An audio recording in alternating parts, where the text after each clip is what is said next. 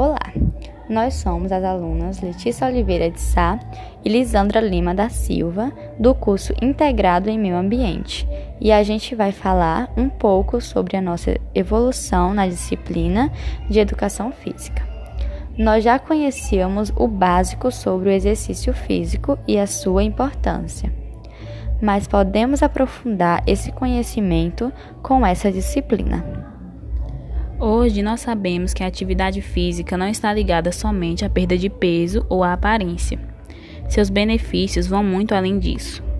A prática da atividade física auxilia no regulamento do sono, na prevenção de doenças como câncer, diabetes, infarto, ameniza a raiva, ajuda no controle da ansiedade, é, diminui dores musculares e aumenta o desempenho sexual, a resistência física, o fortalecimento dos ossos, entre outros.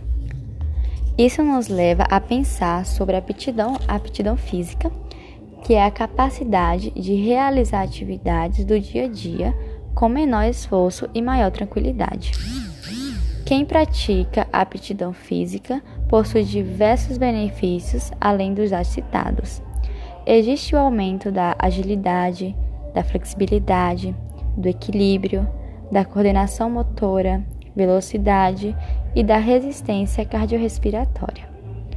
Também aprendemos recentemente sobre o IMC, que é a sigla para Índice de Massa Corporal. O IMC é um cálculo que serve para avaliar se a pessoa está dentro do seu peso ideal em relação à altura. O cálculo é feito da seguinte fórmula: calculamos o peso em quilo pela altura ao quadrado em metros, dividindo o peso pela altura. Com o resultado, saberemos se a pessoa está no peso ideal acima ou abaixo.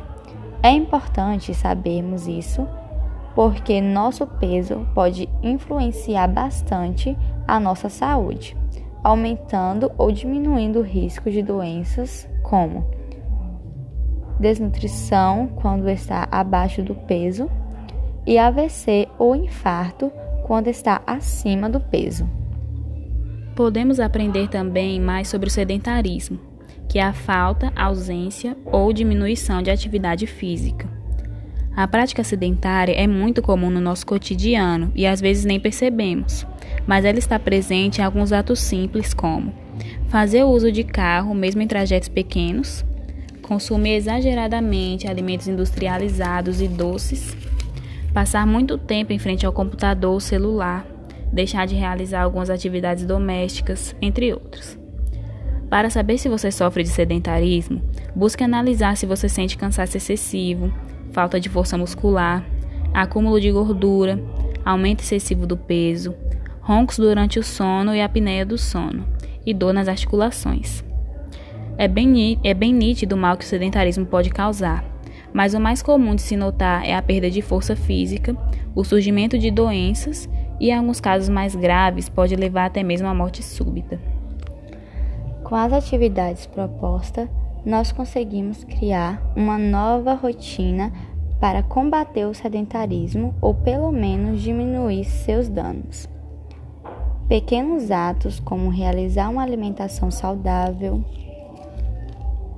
praticar no mínimo 30 minutos de atividade física por dia, fazer caminhadas, realizar atividades domésticas já podem ajudar. Ou até mesmo sessões de alongamento após as aulas, como aprendemos. Após ficarmos muito tempo sentados, assistindo às aulas ou fazendo atividades, é recomendável que realizemos alguns alongamentos para evitar maiores dores e conflitos futuramente. Não precisa ser por muito tempo. O importante é fazer para que assim se crie o hábito de se movimentar mais durante o dia, mesmo em casa.